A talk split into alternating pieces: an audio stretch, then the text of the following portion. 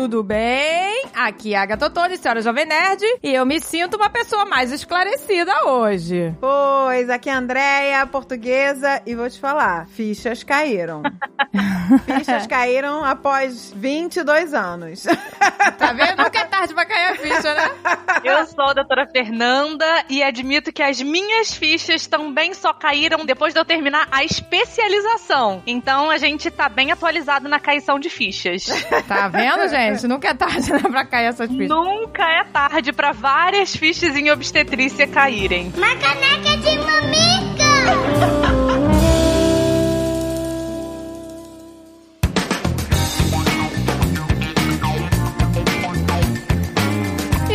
Pijaminha quentinho, meu amor! Temos, sim, senhor.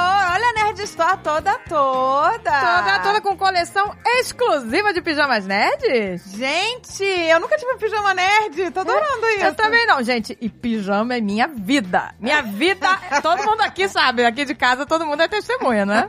Eu não consigo usar, assim, camisolinha de alcinha, Gente, hoje em dia- eu não consigo. Hoje em dia, pijama é roupa de trabalho. É, roupa, né? Pois Pra é. trabalhar, você vai... Você já vai, Você né, toma você café, já senta de com pijama Já ali. fica com seu pijaminha, gente. Que isso? Pijama é vida. Ó, hoje pijama tá valendo, hein, gente? Antigamente você, ah, só usava pijama pra dormir. Hoje a gente usa pijama na vida, né?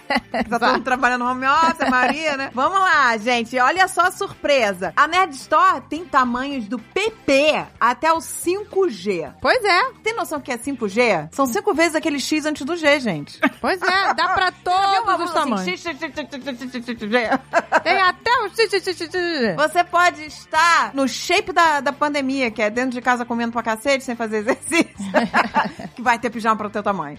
Do PP até o 5G pros adultos e do 6 ao 14 pra linha infantil. Imagina combinandinho, mãe, Ah, filha, gente, bonitinho. eu quero. Papai e filho também. Ah, gente, e olha só. No lançamento, os pijamas estão com preço super especial, com mais de 20% de desconto. E presta atenção, que tem mais. Tem um brinde especial limitado. Olha aí, especial, hein? Quem comprar o pijama até segunda-feira, dia 13 de setembro de 2021, vai levar uma pantufa linda e quentinha pra combinar com seu novo look de Olha aí, gente, a pantufa custa R$ 44,90 e vai sair de graça se você levar agora seu pijama. Até dia 13, gente, corre lá. Vai ficar chique pro trabalho.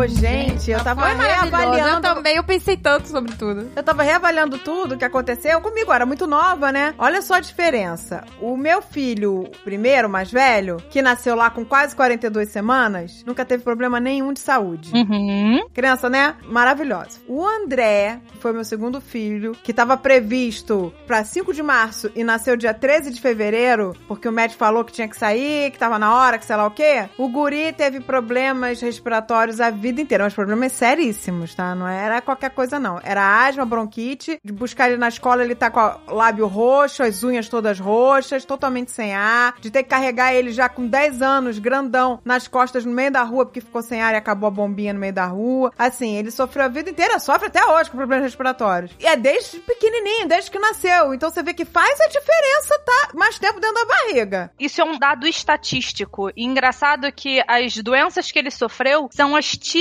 doenças alérgicas respiratórias que acometem em grande maior número os bebês que nascem antes do tempo deles, mesmo que já não sejam mais prematuros, mesmo que já tenham mais de 37 semanas, mas sem sinal de trabalho de parto, sem que eles deem um alerta para nascer, a bolsa estourar ou entrar em trabalho de parto, e também as crianças que nascem por cesariana. Eu sou uma típica paciente nascida de cesariana, né? Eu nasci por cesariana também, cheia das doenças alérgicas, então é uma coisa que a gente realmente tem que se atentar. É aquilo que eu sempre falo, né? A cesárea ela salva vidas e é muito melhor você continuar vivo com uma pequena alergia do que morrer, né? Não tem dúvidas. Mas a gente tem que se atentar pra gente tentar diminuir esse risco populacional. Agora, só pra, antes da gente começar, meninas, não tem como não comentar sobre isso. Foi um comentário num post que eu fiz sobre parto normal, sobre vantagens do parto normal. Uma seguidora, ela falou muito na boa vontade, falou assim: "Ah, Fernanda, mas isso aí é balela. Eu nasci por parto normal, isso pessoa cheia das alergias respiratórias. Gente, o que eu tô querendo dizer aqui não é que quem nasceu por parto normal não vai ter, e quem nasceu por cesárea vai ter. Exatamente. Pelo amor de Deus! A gente tá falando de uma questão estatística, puramente estatística. Tem mais chances de desenvolver essas doenças a pessoa que nasce por cesariana. E se vocês sabem por que, que é isso, gente? Isso é uma questão simples. Por quê? Pela colonização bacteriana diferente dessa criança. A criança que nasce por cesariana, ela não passou pelo canal vaginal, não teve contato com as bactérias que moram na vagina e no intestino da mulher. Parto não é limpo e nem tem que ser. E geralmente essas crianças demoram mais até o primeiro contato pele a pele com a mãe para pegar as bactérias que colonizam positivamente, que são boas moradoras da nossa pele. E essa diferença da microbiota, essa diferença da colonização bacteriana aumenta a chance de doenças gastrointestinais e pulmonares e das doenças alérgicas. Tá vendo? Exatamente. Não, é aquilo que você falou. Tá falando das coisas baseadas em evidências científicas, né? Exatamente. Não quer dizer que a pessoa que nasceu de cesárea vai ser alérgica. Mas é, são estatísticas, né? Isso é importante frisar. Esse pânico do parto normal, né? Parto normal foi demonizado, né, gente? As pessoas têm pavor. Foi, eu, eu, conheço tive. várias pessoas é. que estão grávidas atualmente e que não querem de jeito nenhum, simplesmente por medo. Ok, eu respeito, entendeu? Que a pessoa tenha medo. Ninguém é obrigado a não ter. Mas é porque realmente foi feita uma demonização em cima, né? É, foi. A pessoa que hoje já tem um medo e que mesmo a educação perinatal, mesmo que com todos os esclarecimentos ela não consiga tirar esse medo, ela já tá com isso construído dentro do ser dela. A gente não tem como criticar. O que a gente pode fazer é fornecer informação para que nós, como sociedade, possamos começar a repensar o que a gente tem medo e o que a gente glorifica, vamos dizer assim, né? É importante a gente falar, gente, eu não, eu acho que eu não comentei isso aqui com vocês, mas que essa questão da cesariana, ela nasceu junto com a disseminação dos planos de saúde e com uma questão logística. Logisticamente,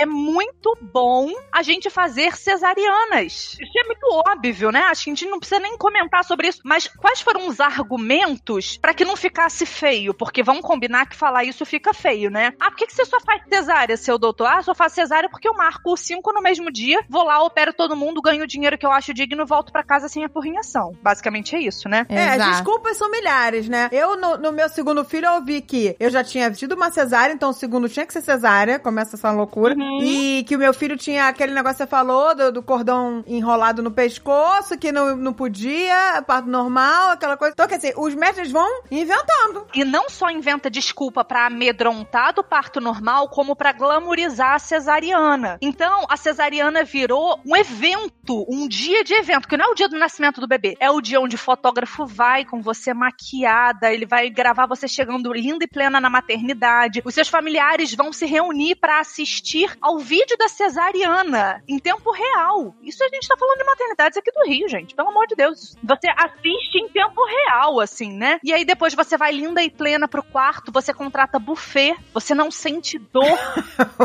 Buffet, meu amor!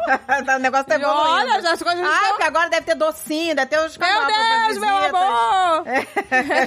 Tudo. E olha que coisa interessante. Só que se você marca a cesariana com 40 semanas, pra você tentar garantir um pouquinho mais de maturidade do bebê, o que que acontece? Essa mulher entra em trabalho de parto antes. Aí vale a pena? Não vale. Aí é muito melhor você, entre 37 e 38 semanas, inventar uma desculpa pra cesariana pra garantir ou diminuir as chances dessa mulher entrar em trabalho de parto espontâneo e perturbar o seu feriado. Exato, os médicos não querem que você Gente, é isso que tá me deixando mais chocada, né? Desde que a gente gravou, né, o último programa. Ah, as fichas estão É a gente. quantidade gente tá de cesáreas chocada, tá? marcadas. Com 37 semanas, 38, gente. Que que é isso? Quando chega uma paciente no meu consultório que fala assim, Fernanda, você faz cesárea eletiva? Assim, digo, você faz cesariana em mim? Eu falo assim, olha, eu faço cesárea, mas do que que a gente tá falando? Como... Ah, não, eu quero marcar. Não, não marco data de cesárea. Por quê? Porque eu não sei se esse bebê vai estar maduro. Não sei. Exato, gente. O bebê Exato. não está maduro. Olha, juro pra você, é experiência própria. Meu filho não nasceu na época que tinha que nascer. O médico forçou uma barra, só que eu, muito nova, mesmo que eu não fosse tão nova, eu ia acreditar nele. Ele falou: ó, tá na hora, é perigoso, seu filho tá correndo correndo risco, e aí você acredita. E na verdade, a gente só deixa de acreditar, ou melhor, a gente só passa a ser crítico com essas coisas quando a gente passa a falar pro público leigo essas coisas. É um absurdo, mas na verdade o que a gente tá tendo que fazer é, ao invés da população médica esclarecer o paciente sobre as boas práticas médicas, eu tô tendo que esclarecer a população para procurar médicos que sejam éticos. Olha que loucura. Gente, isso é o grande desafio. Eu tô chocada com a quantidade de pessoas que tiveram, assim, esse tipo de problema. E também no parto normal, porque,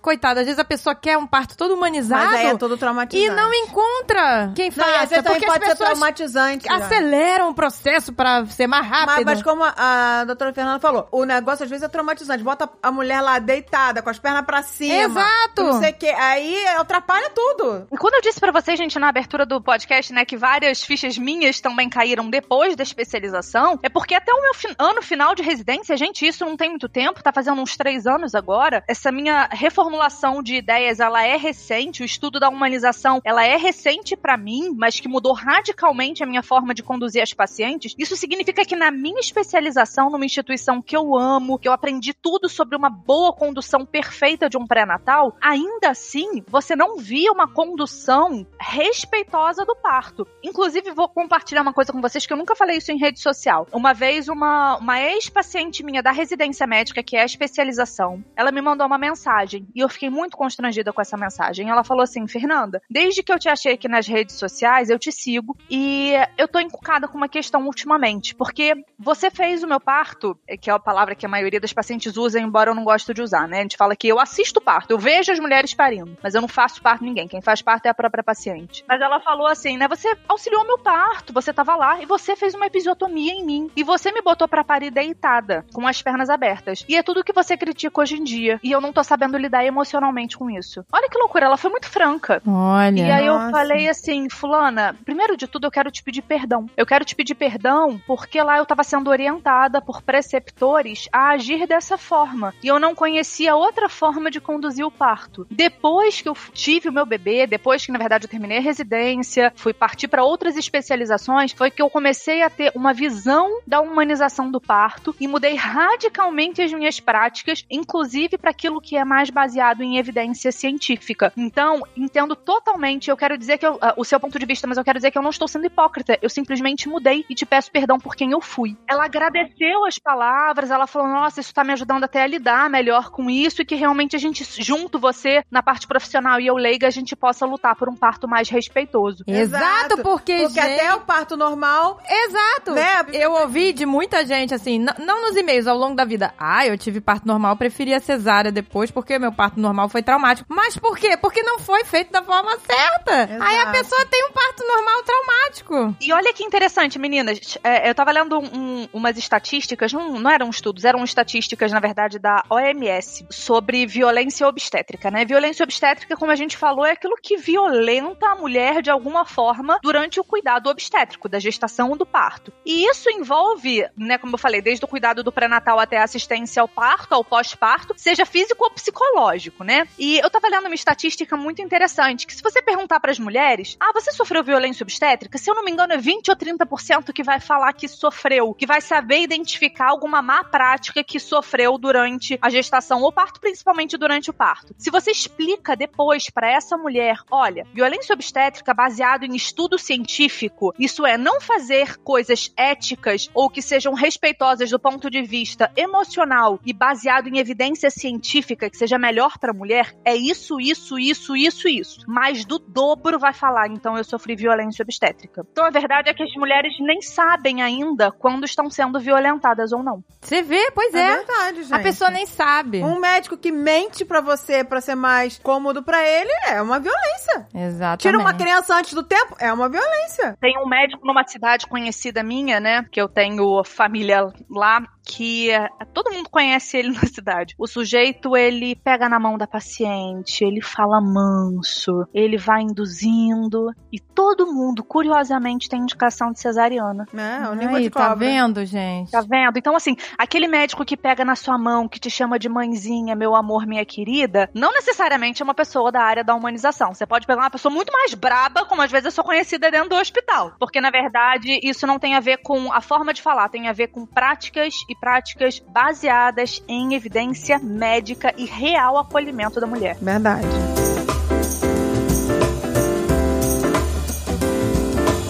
Olha, muitas pessoas escutaram esse programa e a gente recebeu, assim, um feedback muito positivo. As pessoas agradecendo muito. Claro que vai ter, a gente vai ler aqui o relato de várias pessoas, né? Mas quem passou e não deu sorte que nem.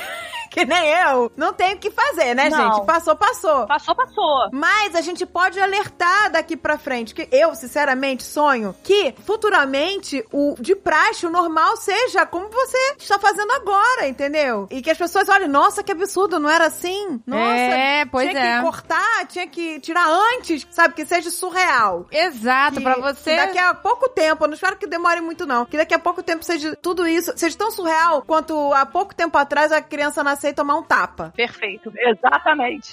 exato, exato. Porque, né, poxa, às vezes a pessoa tá esperando, né, o parto humanizado, tudo, aí vem uma parada É, nada com certeza, eu e você aqui, a gente nasceu e tomou tapa quando nasceu, não duvido nada. Com certeza, não tem nem dúvidas. E eu acho que exatamente aquilo que a gente estava falando, né? O que a gente chama hoje de educação perinatal. A gente está tendo que, infelizmente, como sociedade, fazer o caminho inverso. A gente educa a população para que elas busquem melhores alternativas para elas mesmas. Um hospital que seja do SUS, mas que seja conhecidamente mais respeitoso ao nascimento. Uma equipe particular que, mesmo que você desembolse um dinheiro, você busque depois um reembolso. Porque, infelizmente, assim, a verdade é que ainda são poucas escolas e ainda são poucos profissionais que têm essa visão mais humanizada. E eu não falo isso, gente, pra me valorizar, não. De verdade, pra mim, como profissional de consultório, seria muito mais vantajoso se eu tivesse uma sociedade já bem orientada.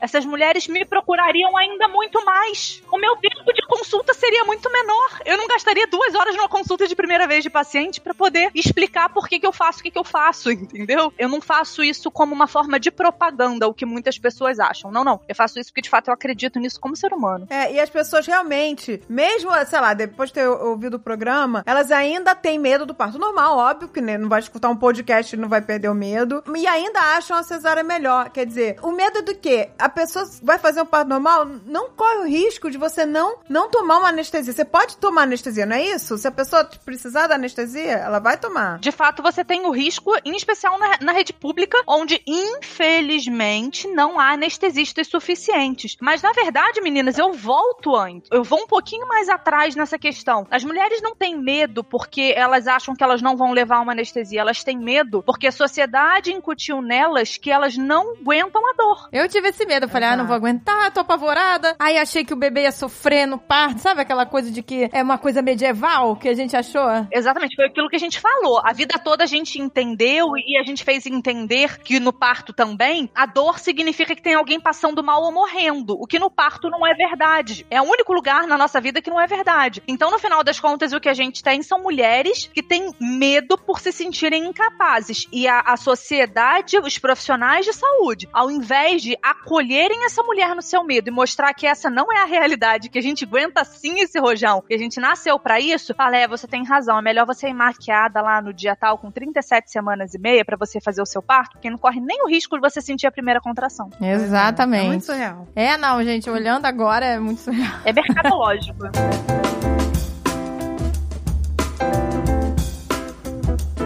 meninas, tudo bem? Aqui é o Felipe, sou programador, tenho 31 anos e moro em Macapá. Amo o podcast de vocês. É, gostei muito do assunto, especialmente pelo timing. Nós aqui estávamos esperando um menino que decidiu queimar a largada e chegar mais cedo. O Ravi nasceu esta sexta, dia 3, prematuro. O processo foi uma loucura. Saímos de casa de noite, pois minha esposa Thaís estava perdendo um pouquinho de líquido. Achávamos que não era nada, que seria um treinamento, já que ele deveria nascer a partir do dia 5 do mês que vem. Fomos sem nada para o hospital e chegando lá, surpresa. Ele resolveu vir. Nós moramos longe da nossa família, então somos só nós dois, por isso a madrugada foi uma loucura. Estávamos esperando o parto normal, estudamos muito, fizemos cursos sobre o assunto e conhecíamos tudo. Mas infelizmente, o fato de ser prematuro e a Thaís ter diabetes gestacional nos fizeram mudar de ideia. O médico foi bem honesto, não conseguimos ver bem a posição dele no ultrassom e a Thaís decidiu fazer a cesariana e não correr risco. Então, assim, é por isso que, assim, é- essa é a primeira questão, né, desse e-mail, né? É, eu acho que é a única questão, né, nesse e-mail. É, a diabetes gestacional e o fato de ser prematuro é um caso melhor pra cesárea? Não, não,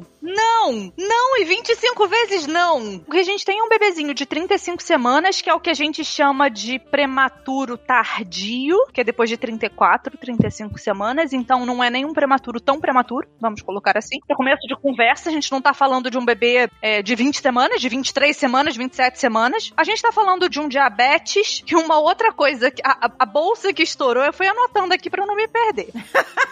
e o ultrassom que não conseguiu ver a posição do bebê. Vamos lá, gente, é tanta bizarrice aqui que eu preciso comentar parte por parte. Primeiro medo que o povo tem, se a bolsa estoura antes, não pode fazer parto normal? Na verdade, pelo contrário. Se a bolsa estoura antes, isso, em geral, para a grande maioria das mulheres, é um estímulo e esse bebê nasce em menos de dois dias, tá? Para começo de conversa. O bebê ter 35 semanas, veja bem, eu teria medo. Qual é o risco do diabetes gestacional? É o bebê receber muito açúcar durante a gestação e crescer muito mais do que o esperado. Então, esse bebê com diabetes gestacional, a gente raramente vai deixar chegar a 41 semanas, a não ser que esteja super bem controlado o diabetes ao final da gravidez. Por quê? Porque senão esse bebê cresce demais e aumenta a chance de distócia, que é quando a cabecinha do bebê nasce, distócia de ombros, que a gente chama. Mas o ombrinho do bebê tem dificuldade para nascer. E isso no diabetes gestacional, esse risco acontece acima de 4,5 kg. Só que a gente tá falando de um bebê de 35 semanas. Ele não teve nem tempo tempo para chegar nesse peso. Ouso dizer que esse bebezinho nasceu com em torno de 3 quilos, 3 quilos e alguma coisinha. Isso pensando num diabetes gestacional, um bebê que recebeu mais açúcar e que talvez não tivesse muito bem controlado, senão ele nasceu com peso até menor do que isso. Então era um bebê de diabetes gestacional que o único risco é um peso maior, mas que não tinha porque ele tinha 35 semanas. A prematuridade, de forma alguma, é uh,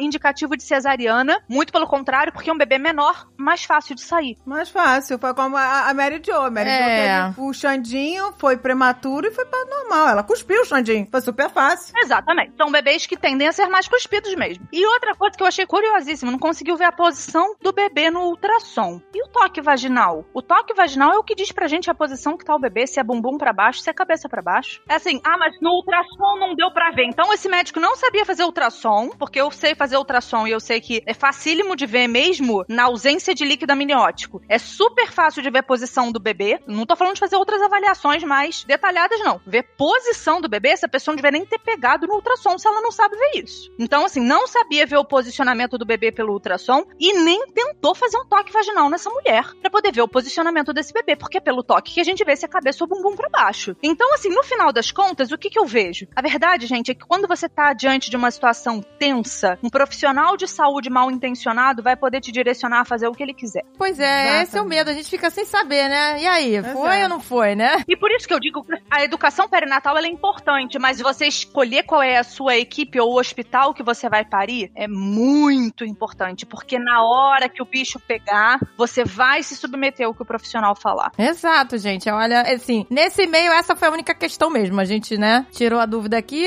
E aí ele mandou um beijo, né? Saibam que o bebezinho já ouve o caneca de mamicas enquanto está mamando ou sendo trocado. Já tá ouvindo. Fofo. Felipe, de qualquer maneira, eu quero desejar meus parabéns pra você, pra sua esposa. Pois é, que deu tudo certo. O neném tá bem, graças a Deus. No final das contas, é isso que é importante. Fico feliz. Fico triste porque, mais uma vez, a falta de ética venceu. Mas eu fico muito feliz que é o mais importante, que tá todo mundo bem, com saúde. Isso que é importante. E ele tá mamando, então tá lindo. Exato. É isso que importa, né? Que cresça com saúde.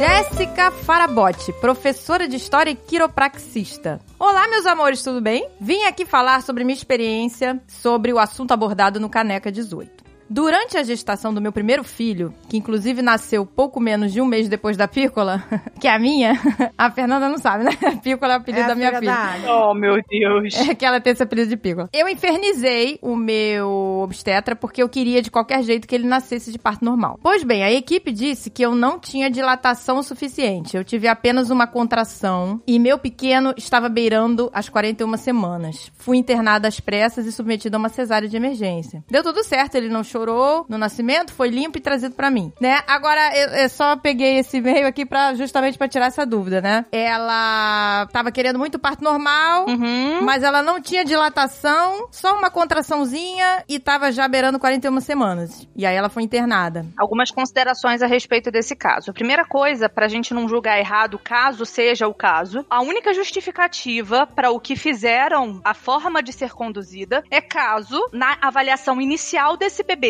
isso é, ela tá sentindo alguma coisa, ela vai na maternidade ou ela vai na, no consultório médico e vamos fazer uma avaliação do bebê. O que, que é a avaliação do bebê, gente? Ouvir o coração. Ouvir o coração e ele tinha uma frequência cardíaca ruim, que não tranquilizava e que sugeria um sofrimento fetal agudo, que é basicamente quando o coração do bebê dá sinais pra gente de que ele não tá tolerando aquele processo de contrações. Por que, que isso acontece? Só pra vocês entenderem, meninas, rapidamente, em dois segundos. Cada vez que o útero contrai, diminui pouco, mas diminui o fluxo sanguíneo pra placenta, que é quem oxigena o bebê. Acontece que tem alguns bebês que têm uma reserva de oxigênio menor dentro de si, a gente não sabe exatamente por que isso, e que é quando começam as contrações, essa pequena diminuição do fluxo sanguíneo da placenta, que normalmente é super bem tolerada para os bebês, para esses bebês sem reserva isso não é bom. E aí, durante a contração ou logo depois da contração, a frequência cardíaca do bebê cai, sinalizando pra gente que a oxigenação não tá boa durante esse período. Se isso tá acontecendo e o bebê tá quase nascendo parto normal, a gente às vezes pode precisar acelerar o nascimento, né? Mas tudo bem, nasce por via vaginal mesmo. Mas no início de trabalho de parto, o bebê que já tá dando esse sinal pra gente, ele não vai tolerar o trabalho de parto e isso é sim uma indicação real de cesariana. Então, como ela diz, ela cita de alguma maneira, Jéssica, né, algum tipo de urgência que correram com ela, pode ter sido isso. Pode ter sido isso, né? É porque É. ela não relatou aqui. É, mas eu tenho algumas considerações a fazer em relação ao caso, excluindo isso porque a gente não tem certeza se foi isso de fato, né? Um sofrimento fetal. Ela diz que ela teve algumas contrações, ela fala até de uma contração. Teve apenas uma contração e não tinha dilatação. E não tinha dilatação. Gente, a dilatação, ela se dá. O que, que é a dilatação? O colo do útero, gente, é um músculo forte que fecha o útero lá embaixo, lá dentro da vagina. Então a gente tem um útero que é como se fosse um balão, o colo do útero é a boca do balão. E que ele fecha o útero pro bebê não cair durante a gestação. E como que esse colo do útero se abre? Como que ele se dilata? As contrações do útero, o útero ficando contraído, apertado, empurra o corpo do bebê contra o colo do útero. E aí ele começa a abrir progressivamente a cada contração. Só que aí eu acho interessante porque muitos colegas, no ímpeto de indicar uma cesariana, falam que no final da gestação, já com 41 semanas, poxa, meu bem, você não tem nenhuma dilatação. Agora eu te pergunto, como que a mulher vai ter uma dilatação importante se não tem contração? Pois é, exato. Exato. Por isso que, né, fiquei É. na dúvida quando eu li esse e-mail. Porque, né, ela. Ah, eles disseram, ó, você não tem dilatação, ela teve só uma contração e o bebê tava beirando 41 semanas. Quer dizer, não seria o caso de ficar monitorando esse bebê? É. Exatamente, na verdade, assim, excluindo um sofrimento fetal, que seria a única justificativa pra esse caso, um bebê de 41 semanas não tem nem indicação de indução ainda. Ele ainda não tá nem beirando as 42 semanas, que seria o limite. E hoje a gente sabe que, se for fazer uma assistência via plantão, isso é, a mulher não tem um médico pra ela. Ela tá sendo cuidada por um plantão que tá cuidando de várias pacientes. Quando é uma assistência de plantão, que a gente sabe que a vigilância é um pouco menor, super aceitável, ótima, mas um pouco menor, a gente é, indica, é o protocolo inclusive do Ministério da Saúde, que entre 41 semanas e 41 semanas e 3 dias, aí sim essa mulher se interne pra gente induzir o parto caso ela não dê sinais de trabalho de parto espontâneo, caso ela não entre sozinha em trabalho de parto. Na equipe um a um, isso é, quando você tem a sua equipe particular, a gente pode esperar até mais.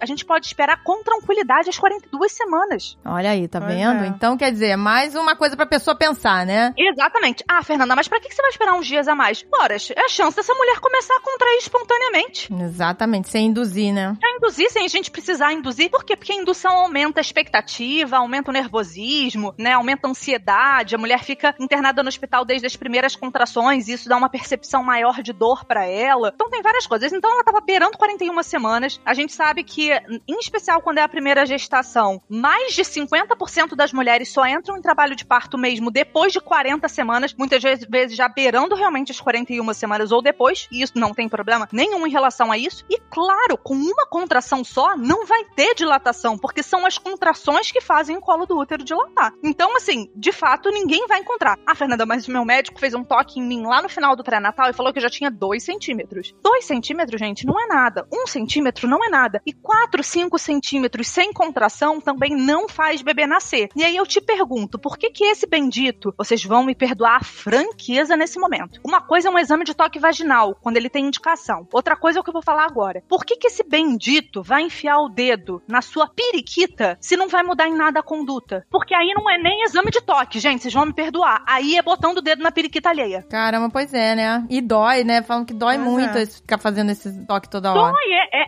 exatamente assim, não é, você não tá é, fazendo um, um- carinho na cabeça, uma massagem na cabeça. Poxa, você tá botando os seus dedos no canal vaginal da mulher e encostando no colo do útero, que é uma estrutura sensível. Por que que você vai fazer isso se, não tendo nenhuma dilatação, um, dois, três, quatro, cinco, seis centímetros, não vai mudar nada? Por quê? Porque o, de- o que determina nascimento é contração. Se essa mulher tá sem contração, não tem indicação de fazer exame vaginal. Não tem indicação de fazer exame de toque. Tá vendo? Você vê, tem muita gente que reclama. Ai, meu Deus, ficaram fazendo toda hora o toque, não aguentava mais. Pois é, e é super incômodo. Gente, é sério, tem obstetra que faz exame de toque toda consulta. Pois é, coitado, meu Deus. E tá vendo? Quanta gente sofre desnecessariamente. E olha só, eu não entendo pra nenhum dos lados, sendo muito sincera. Porque no pré-natal hoje em dia, a paciente chega lá, ela não tem nenhuma queixa vaginal, não tem queixa de contração, nem nada do gênero. Eu examino ela na mesa em dois minutos. Eu vou, meço a pressão, vejo o tamanho do útero, escuto o bebê, brinco com ela, dou aquela descontraída, peso o paciente, vê se tem inchaço nas pernas, pum, voltou pra minha mesa pra gente acabar de conversar. Em dois, três minutos a gente faz isso, porque é rápido isso, gente. Agora, a pessoa que vai fazer um exame de toque numa paciente, a paciente vai ao banheiro, ela vai fazer xixi, ela vai trocar de roupa, ela vai deitar na maca, depois ela vai sair da maca, ela vai se limpar, ela vai botar a roupa de novo, ela vai fazer um último xixi. Quer dizer, gasta-se um tempo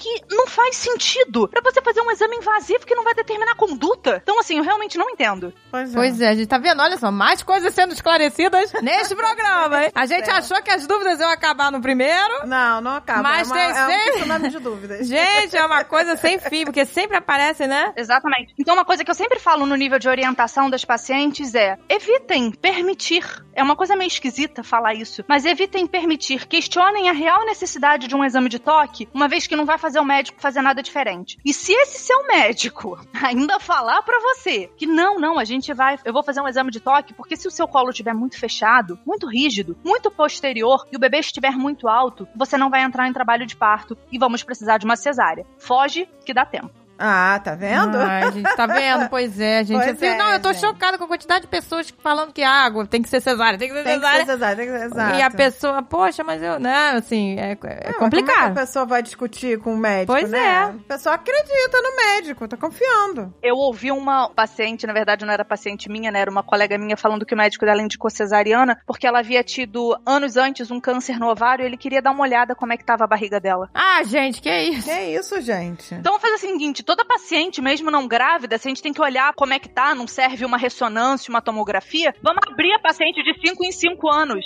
Não, não, não adiantou nada evoluir. Meu Deus, gente. Nossa, que doideira. gente, que loucura. É, é isso aí, doideira.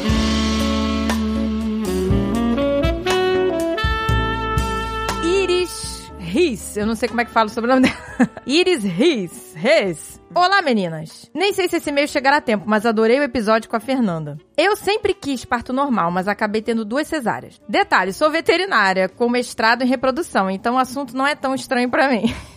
o fato de muitas coisas que a Fernanda indicou, como busca do conhecimento, eu fiz e tinha a meta de colocar em prática. Porém, há 15 anos atrás, eu precisei ir à maternidade devido a um sangramento com 39 semanas de gestação. Coincidentemente e infelizmente, nesse mesmo dia, São Paulo estava sob ataque do PCC e a cidade parou. Parecia cenário de faroeste, tudo abandonado, enfim, né, aquele caos. Calhou que o sangramento era normal do trabalho de parto, porém, a minha médica não me deixou voltar para casa devido à situação caótica. E a maternidade, para me internar pelo plano de saúde, só poderia fazê-lo com a indução do parto. Ou seja, entrei na ocitocina com somente 2 centímetros de dilatação. E estava muito bem com minhas contrações até essa maldita indução. Eu nunca senti tanta dor na vida e nada da médica chegar, pois era impossível se movimentar na cidade. Eu vomitava de tanta dor. As enfermeiras só ficavam no celular, trocando plantão e falando do caos. Meu marido e minha mãe também ficaram presos na maternidade sem ter para onde ir e nem o que comer. Porque, sei lá, a lanchonete estava tava fechada. No fim, desde o sangramento, no momento que acordei e horas em trabalho de parto sofrido, minha médica chegou depois de quatro horas da minha internação. E como nada dilatava, meu filho nasceu por cesariana às 11h50. Enfim, quer dizer, ela foi no hospital por causa de um sangramento, mas como a situação da cidade estava caótica, ela teve que Já botaram induzir ficar lá parto. e ai, só pode ficar se for induzido o parto, porque, né, por causa de questões do plano de saúde. Então induziram ela ao parto com só 2 centímetros de dilatação. Vamos lá. 39 semanas, um pequeno sangramento, de fato, provavelmente ela estava ali em vias de entrar em trabalho de parto. Mas com 2 centímetros de dilatação, provavelmente não era a fase ativa de trabalho de parto, que é aquela fase pancadona mesmo. É uma fase que provavelmente ela poderia ficar em casa. Entendo, estavam,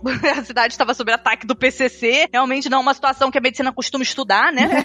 não, Reza, né? não entra nas estatísticas. Diga-se de passagem, exatamente. Enfim. É, foi há muitos anos atrás, então nem todos os métodos de indução estavam possivelmente disponíveis para ela e a ocitocina era um método de indução, mas disponível na época de fato. O misoprostol é uma coisa um pouco mais recente, que é um outro tipo de indução. Mas assim, as coisas que eu tenho para comentar é: será que realmente o plano de saúde precisava de uma desculpa e alguém precisava fazer uma medicação para internar essa paciente? Porque se isso é real, ah, a gente tem que processar esse plano de saúde, porque não faz sentido nenhum. Pois é, né? O que a gente pode justificar, gente, a internação de várias outras maneiras. Paciente com sangramento internada para vigilância. Exato. Exato. Pois é, doutor. Assim, você acha certo você induzir um parto que ainda não tá na hora? Não. E olha só, tinha sinais de que tava na hora, porque provavelmente, assim, tava na hora, digo, né, de que ele ia engatar sozinho esse trabalho de parto. Ela já tinha dois centímetrozinho, ela tinha um sangramento. O que faltou aqui foi tempo.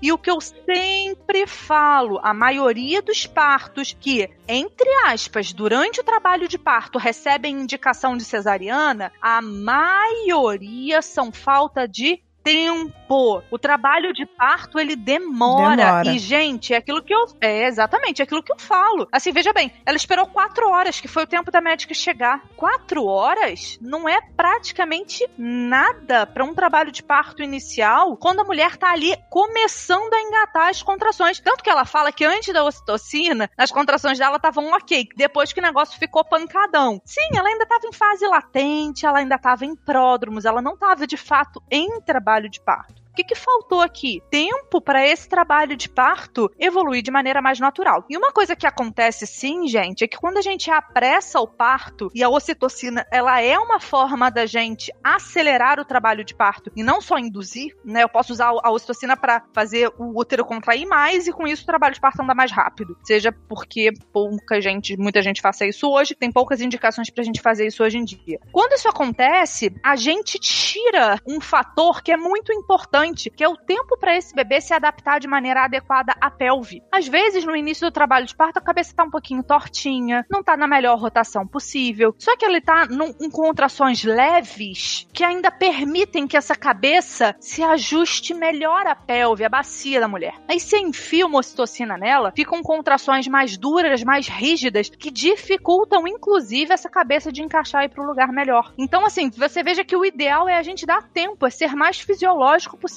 Pois é, gente. Eu, eu tenho E essa- notado e muito essa isso. coisa de terem induzido, né, medicado, é o responsável por ela sentir tanta dor, que ela falou, nunca senti tanta dor na vida? Sim, com certeza, porque na verdade, veja bem, talvez em algum momento, meninas, ela fosse sentir essa dor mesmo, mas de uma maneira mais progressiva, sem necessidade disso passar de um 2 para 10. E outra coisa que eu achei fantástica no relato dela, eu achei muito interessante, e na minha opinião, isso foi uma, uma das coisas determinantes na percepção de dor dela. Se vocês lembrarem, eu acho muito interessante, ela fala aqui no relato que as enfermeiras estavam no celular, não estavam nem aí, ficavam conversando, fofocando. A mãe e o, o marido estavam desconfortáveis, presos no hospital, sem poder comer, todo mundo naquela situação de tensão. Conclusão da história: qual foi o apoio emocional que essa mulher recebeu. Ela se, se preocupou com. com se preocupou que não tá comendo, que não sei o quê, a enfermeira. Exatamente, a sensação que eu tive é: médica não tá lá, a enfermeira não tá ligando, a mãe e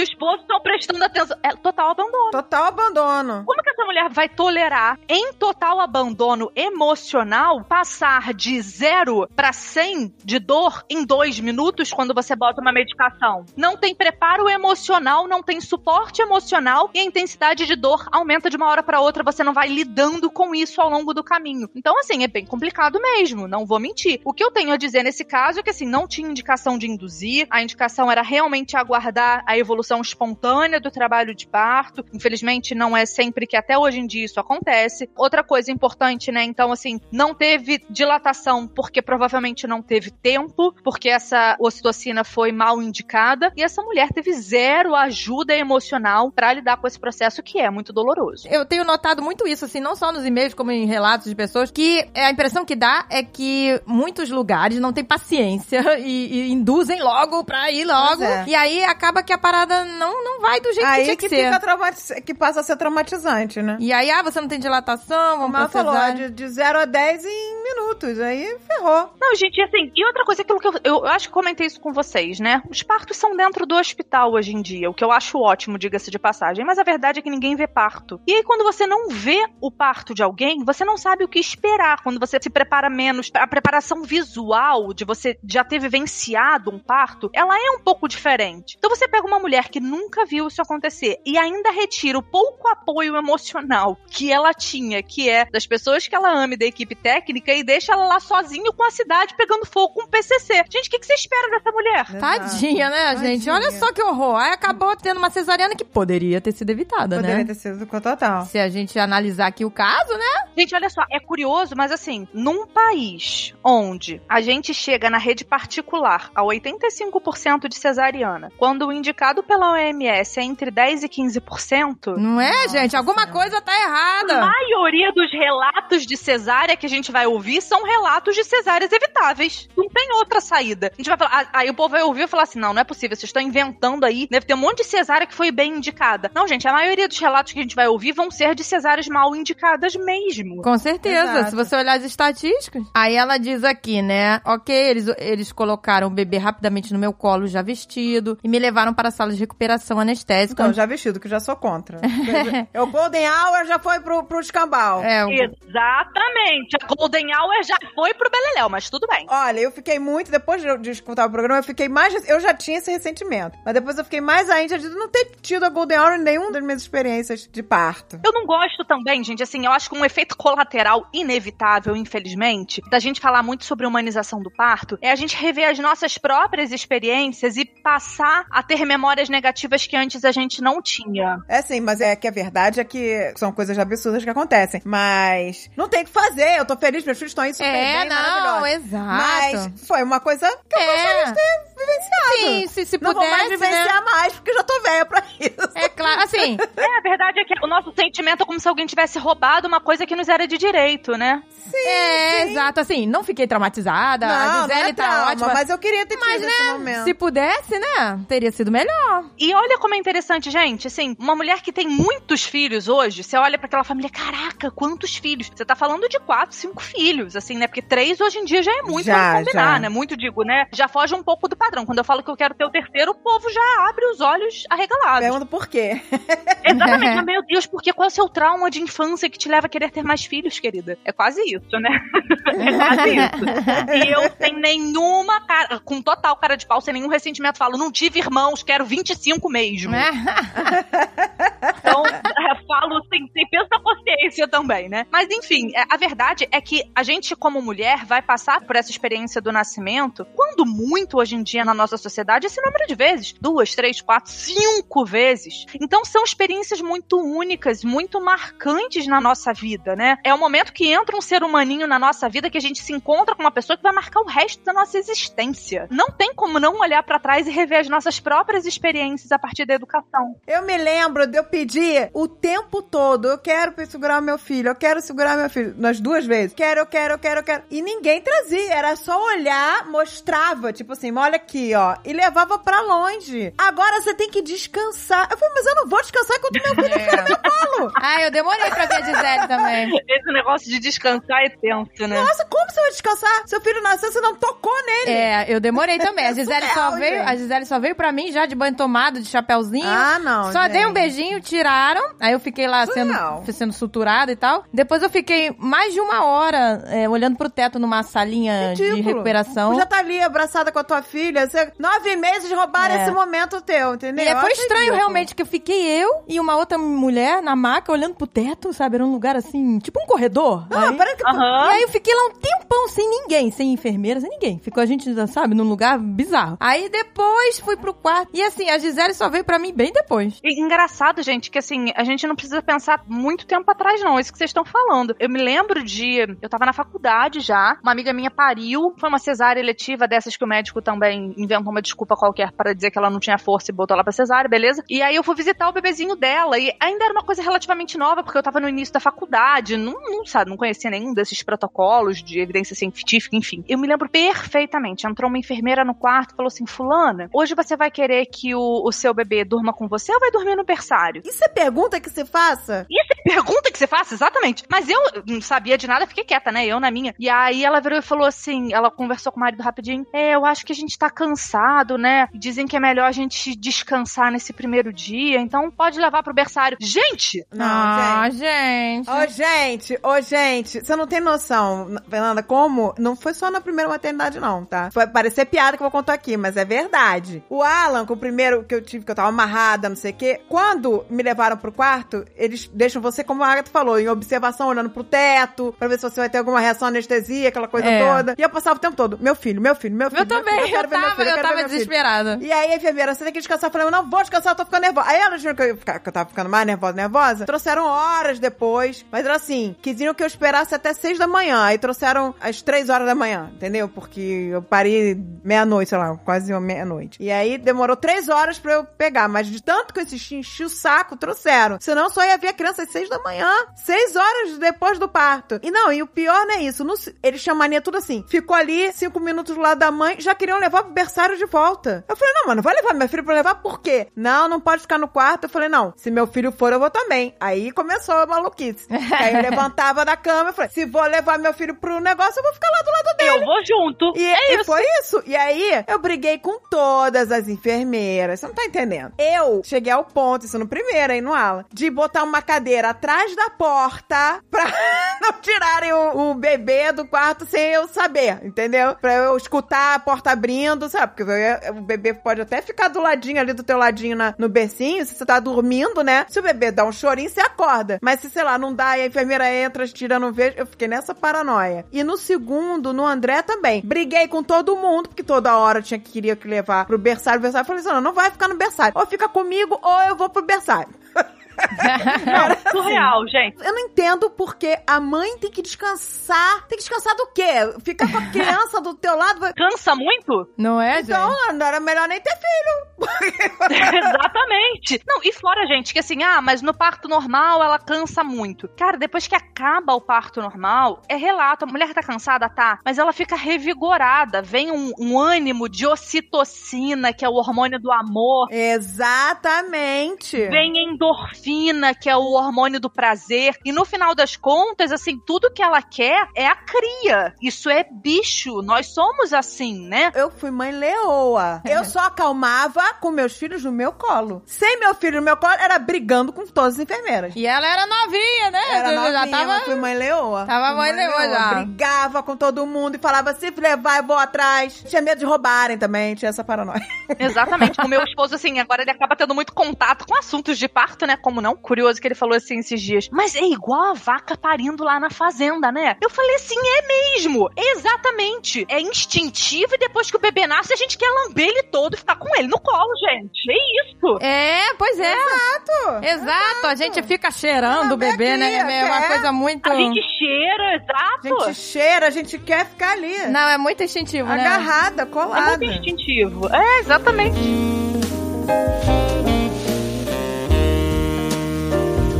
Bruna Belo! Bom dia para essas mulheres incríveis que estão aí do outro lado. Me chamo Bruna, tenho 29 anos e sou mãe da Aurora de um ano e seis meses. Somos de Bento Gonçalves. Queria compartilhar com vocês nossa história, pois é muito motivadora. Sempre quis ser mãe e meu sonho era um parto natural, rápido e intenso, como minha mãe conta como foi o meu próprio parto. Quando descobri a gravidez, procurei obstetras que entendessem e respeitassem meu desejo. Mas por estar bem acima do peso, ouvi diversas vezes que seria quase impossível seguir com meu plano de parto questão do peso, né? Aí eu não sei se é um impeditivo. E por mais que os exames estivessem ótimos, sempre acontecia no consultório médico aquele alerta de que eu poderia ter pré-eclâmpsia ou diabetes gestacional e mil e uma coisas além disso. Isso foi muito frustrante para mim, mas nunca deixei de sonhar. Imaginava todos os dias o, o parto. Consegui até ouvir o choro da minha menina no calor dela de encontro ao meu corpo. Por acreditar que seria rápido e intenso, contratei uma doula. E essa foi uma das melhores escolhas que fiz. Ela me informou de tantas formas, me tranquilizou, me me senti segura para a hora, né, que o momento chegasse. Com 37 semanas, tive uma consulta de rotina. E lá, a obstetra viu que eu estava com 4 centímetros de dilatação. Aí eu te pergunto, se ela tava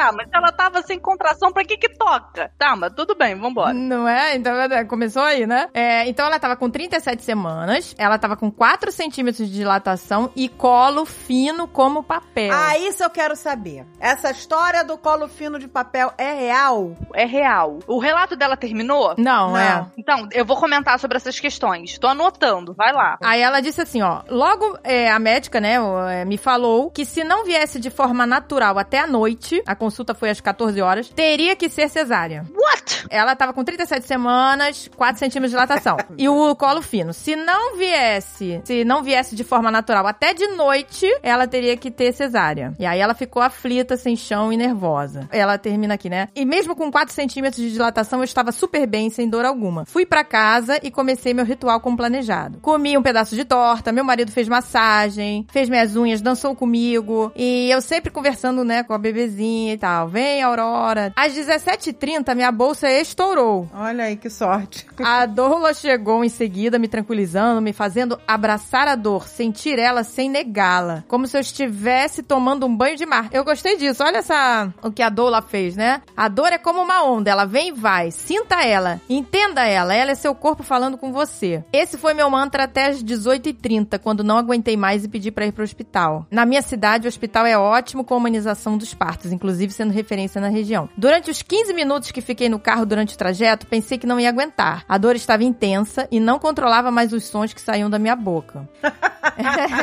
e isso me fazia bem, aliviava tudo. Cheguei pensando em pedir anestesia, caso eu ainda estivesse com pouca dilatação. Mas, para minha surpresa, eu já estava com 10 centímetros e prontíssima para o badalo. Chamaram a obstetra com emergência, fui pro quarto, colocamos uma música, baixamos a luz e ficamos ali. However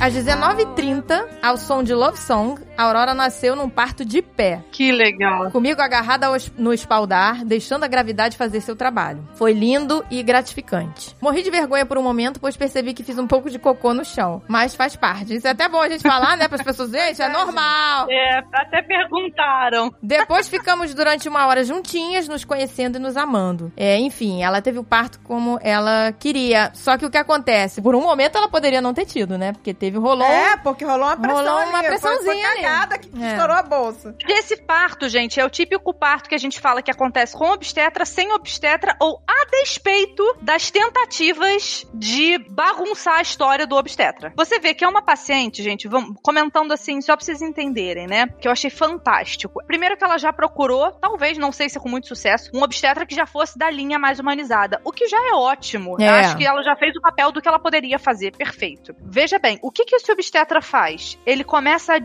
desestimular ela. Gente, parece que eu tô falando quanto obstetra, mas não é, não é. Eu amo os meus colegas, mas é porque infelizmente a gente tem visto muita bizarrice mesmo. E aí o obstetra, ao invés de apoiá-la, de incentivar exercício físico, encaminhar, por exemplo, para uma nutricionista, para ajudar com um plano nutricional mais básico que ele pode fazer no consultório, o que, que ele faz? Ele fala: Hum, você tá acima do peso. A sua chance é de ter muitas doenças e você não conseguiu o parto normal. Quer dizer, é de fato, assim, a mulher que tá com sobrepeso ou obesidade, ela tem mais chances sim de desenvolver outras doenças. É verdade. Diabetes gestacional, hipertensão gestacional, pré-eclâmpsia. Só que assim, a gente tá falando de uma mulher que tava acima do peso, mas tava tudo bem. É. Apesar de estar acima do peso, ela não tinha desenvolvido doença nenhuma. Exato. Então não há por que a gente pensar nesse tipo de coisa. E outra coisa, gente, a mulher que tem diabetes, que tem pré-eclâmpsia, que tem hipertensão gestacional, a não ser que aconteça uma emergência, o melhor ainda é o parto normal. É o que eu falo. Por que, que você vai pegar um organismo de uma mulher que já tem uma doença, que já tá sobrecarregado, e sobrecarregá-lo ainda muito mais com uma cirurgia? Não faz qualquer sentido. Bom saber disso, que eu Pois achava é. que. Ai, pré-eclâmpsia, né? Eu Também achava, que, achava. poxa, melhor ela fazer cesárea. Não, na pré-eclâmpsia, às vezes a gente vai precisar se a mulher tiver uma emergência hipertensiva. Isso é, ela internou com uma pressão acima de 16 por 11, não conseguiu controlar com medicação e o parto precisa ser de emergência. Ah, tá. Aí sim. Agora, se ela tem uma pré-eclâmpsia que é diagnosticada e tratada no consultório e que a pressão não sobe tanto, ou mesmo subindo, ela é interna e a gente controla com a medicação, essa paciente vai fazer a indução do parto. Ah, legal. Então, só pra vocês entenderem, essa- são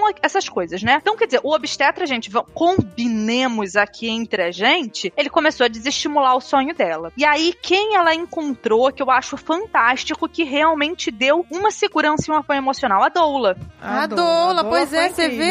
É, a doula foi ótima. Exatamente. O que que é a doula, gente? A doula é, um- é uma profissional que, na verdade, não precisa ter nenhuma formação técnica de graduação em área da saúde. Pode ser uma pessoa que não tenha nenhuma formação técnica ou que seja de qualquer outra área do conhecimento, enfim. Mas que resolveu estudar sobre o parto e que é uma... É basicamente aquela mulher, eu sempre uso essa, essa figura, que hum, já assistiu vários partos, que já deu a ajuda emocional pra mulher em vários partos, tá acostumada com o ambiente hospitalar, tá acostumada com essa naturalidade do parto normal e vai fazer o apoio emocional e ajudar a mulher a lidar com a dor durante o trabalho de parto. Exato, a é. lidar com a dor, Lidar né? com a dor. Isso faz toda a diferença. Faz. Toda a Como é que diferença. você vai encarar a dor, né? Como uma coisa, ai meu Deus, eu não aguento mais, eu vou morrer. Ou não, peraí, eu tô racionalizando, né? Fazendo. Você vê, ela usou o negócio da onda. Se você tá nervosa e não tem ninguém pra te acalmar, Exato. você vai ficando mais nervosa. Uma, né? Mas Porque tem uma pessoa pra te acalmar, pra botar você, trazer você pros... Pro eixo de novo. É, o exato. psicológico, né? Ele vai botar você ou no chão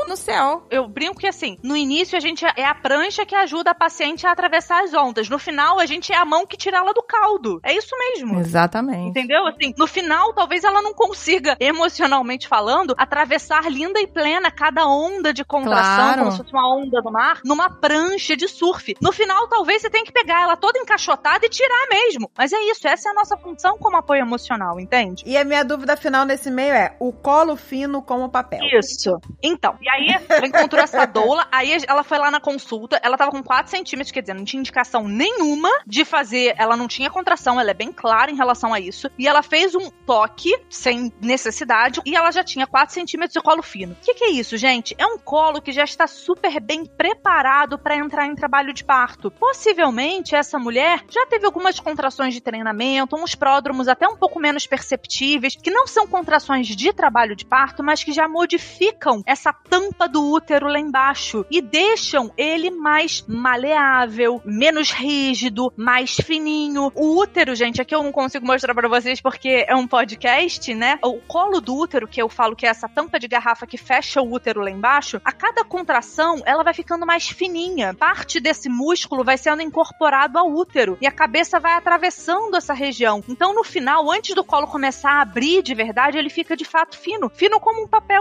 É isso mesmo. Então, ela já tinha um colo, gente, super favorável a um parto normal. Ouso dizer que se essa paciente estourou a bolsa depois e entrou em trabalho de parto, provavelmente essa equipe médica, esse obstetra, ainda pode ter feito um descolamento de membranas, que é quando a gente faz um toque que é para tentar estimular o início de trabalho de parto, que não tinha nenhuma necessidade, dicas de passagem, com 37 semanas. Mas enfim, aconteceu. Ah, e se não entrasse em trabalho de parto até a noite, que teria que ser uma cesárea, por quê? Porque tem alguém em sofrimento? Pois é, gente, não é Exato. bizarro? A consulta foi às 14 horas. Se não tivesse Porque até ela de falou noite. esse negócio do, do colo fino aí. Porque ela tinha 4 centímetros. Ela falou, tem que ser agora, hoje à noite, porque você tá com 4 centímetros de dilatação e o colo tá fino como Pois papel. é, E o que, que não- acontece? Se... Não é o risco. Assim, eu queria saber. Ah, não tem, não tem risco. Ah, o risco é você ter mais centímetros em casa. Tá, qual é esse risco? Se não tem contração, não vai expulsar o bebê. Ah, mas e se nascer muito rápido? Com 4, com 5 centímetros, qual é a diferença? Eu não entendo, de verdade, assim. Essa é a parte da educação que eu acho importante as mulheres fixarem. Se não há contração, não há nascimento. Tá vendo? Se não há contração em trabalho de parto, você pode estar com 8 centímetros. Não vai nascer. Você vê, gente, e aí vai. fez uma, né, um, meio que um terrorismo aí, ó. Se não nascer, vai, vai ter Ela que deu ser muita cesárea. sorte, gente. Ela deu, Ela muita deu sorte que, estourou, né, a consulta foi às duas e às cinco e meia a bolsa estourou. Foi a sorte. E eu ouso dizer que ela deu sorte de ter chegado com 10 centímetros de dilatação. Porque um colega pra fazer esse terrorismo com uma mulher que ainda tá em 30, com 37 semanas, esse é o caso realmente do parto que nasce a despeito do obstetra. É aquele parto, gente, que você vai lá perguntar a taxa de cesariana do médico que você se consultou pro plano de saúde, e aí você vê que ele fez 98 partos e dois foram partos normais. E aí o plano de saúde que ele fala, tá vendo? Esse médico faz parto normal. Dos 98, dois foram partos normais. Esse daí, gente, nasceu sem querer. Sem querer, pois é. Ele não deu tempo de achar uma desculpa pra operar essa paciente, entendeu? Gente, ela mandou as fotos aqui, ela não é tão acima do peso,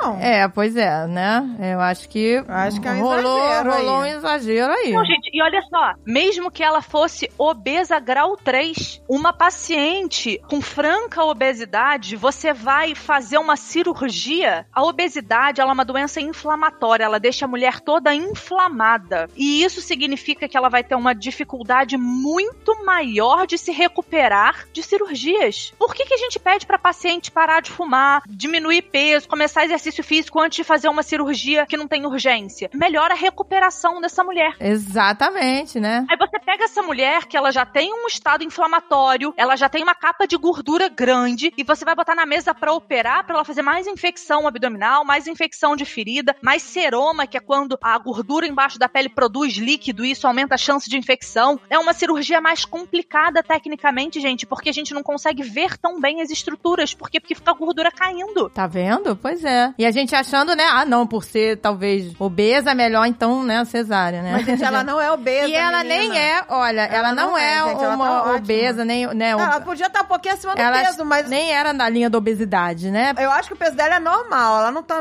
obesa, não. E, mas é isso que eu tô falando, mesmo que fosse, entende, gente? É muito melhor a gente aproveitar o buraco que já tem lá embaixo, que nasceu com a gente, do que fazer outro. É, pois é. Não, gente, olha, você vê quantas coisas esclarecidas. A Pois gente, é. meu Deus do céu, a gente queria, vamos né, fazer vários programas, porque tem Pois tantas é, não, Deus. olha, se as pessoas quiserem mais, a gente chama. É. A gente faz, vambora, eu tô. tô dentro. Porque tem, nossa, gente, muitas dúvidas, né? Nossa. Conseguimos sanar algumas aqui que Pois foram é. boas, hein? Dúvidas profundas, hein? Muito legais. É como a gente falou, a gente perdeu nossa Golden Hour, a gente perdeu várias coisas que a gente queria ter tido, mas eu quero que daqui pra frente as pessoas não percam isso, entendeu? Exato. Exatamente. Que as Encontrem- crianças venham no- ao mundo, né, de uma forma mais, com mais amor, Suave, exato. Mais humana. mais humana, exatamente. Exato, e que a pessoa perceba os sinais, né? Procurem profissionais que estejam, né, em sintonia com você. É, gente, não tem jeito. Infelizmente, assim, a educação, ela vai ter um limite. A verdade é essa. Quando a gente vai educar a população, é, vai ter o limite que é o limite da emergência, que é o limite da- do terror psicológico que o profissional vai fazer com você, que você vai ficar insegura. Exato. Então, a importância é você se educar para escolher um bom profissional. A educação, uma das coisas mais importantes que eu falo no curso de parto que eu tenho, que eu gravei, se eduque para você poder ver se aquele profissional que tá do teu lado, ele tá atualizado, ele tá alinhado com o que você deseja e ele é um profissional respeitoso, porque na hora do desespero é nele que você vai ter que confiar. Exato. Verdade. Eu acho que a pessoa, estando estudada, entendida, ela pode chegar com uma lista de perguntas, né? E ir fazendo pro médico pra ver qual vai ser a resposta. E aí ela vai saber. Exatamente. Na primeira turma do curso, eu achei muito curioso, né? O curso é Jornada à Parte Sem Medo. Eu achei muito curioso que na primeira turma teve uma aluna, mas acho que ela tinha 39, 40 anos, e que tava fazendo o pré-natal de uma cidade do interior do Rio de Janeiro, e ela tava fazendo o pré-natal com o diretor do hospital mais conceituado da cidade. E aí ela começou a fazer super confiante no profissional, o profissional falou que ia conduzir o parto vaginal, normal, enfim. E aí ela começou a fazer o curso e começou a perceber que ele tava começando a jogar os verdes da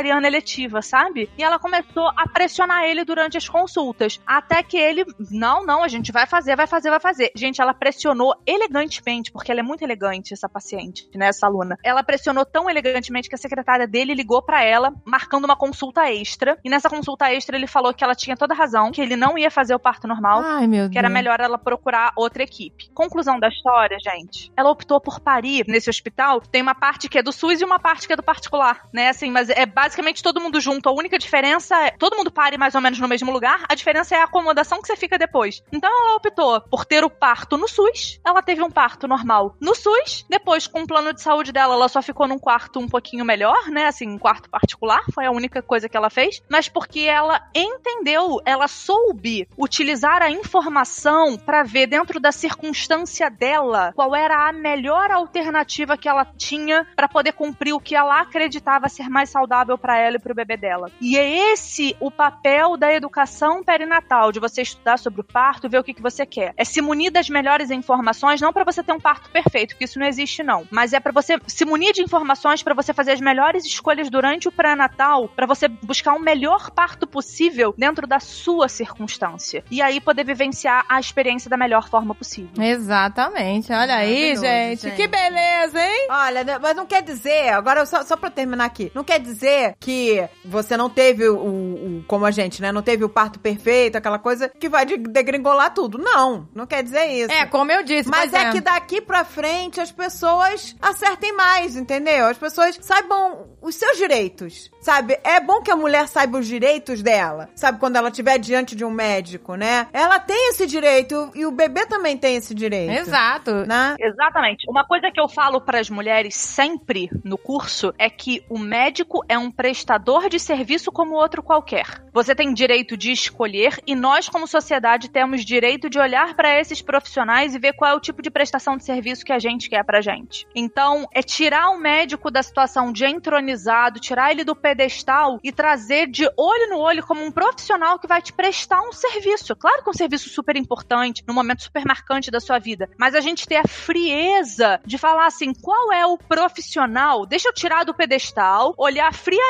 pro meu cenário e falar qual é o profissional que eu quero de fato, não em cima de mim, mas no meu lado nesse momento tão importante da minha vida. Ah, legal. É isso aí, exatamente. Lado a Exato. lado, tirar do pedestal. Inclusive, na hora do- da, na equipe também, saber quem é o pediatra, como você falou no programa passado, conversar com o pediatra. Exato. É que isso tudo vai fazer parte lá do seu momento. E as mulheres têm vergonha, gente. Vergonha de conversar com o pediatra antes do nascimento, vergonha de tirar dúvida com o anestesista, vergonha de perguntar pro obstetra sobre parto. Não, não, ele é um prestador de serviço. Não pode ter vergonha. Exato, gente. Não pode ter vergonha. A gente não é obrigada a saber de tudo. É verdade, as pessoas ficam intimidadas, né? Exato. Ai, não, ele sabe mais. As pessoas ficam intimidadas pelo título, exatamente. E não, que a gente estude para poder ter a frieza de ouvir esse profissional e pesquisar neste profissional aquilo que você de fato tá buscando pra tua vida. Exatamente, gente. E Exatamente. você só vai conseguir fazer isso se você estudar, se você se informar, se empoderar. Senão, não vai conseguir.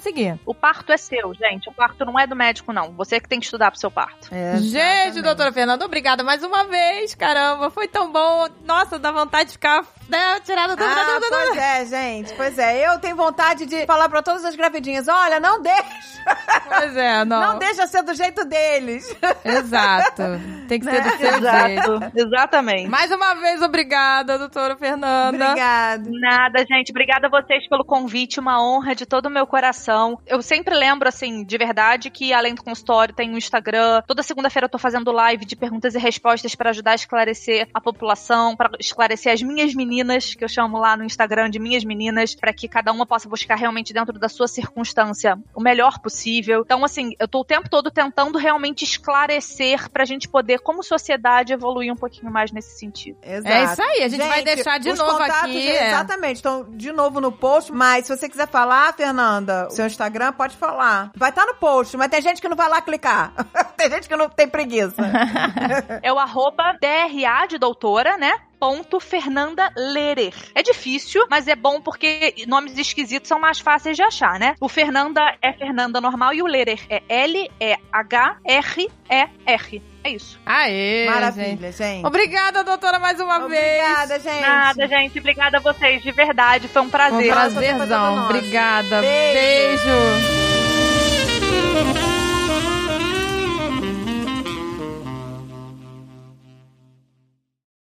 Este podcast foi editado por Radiofobia, podcast e multimídia.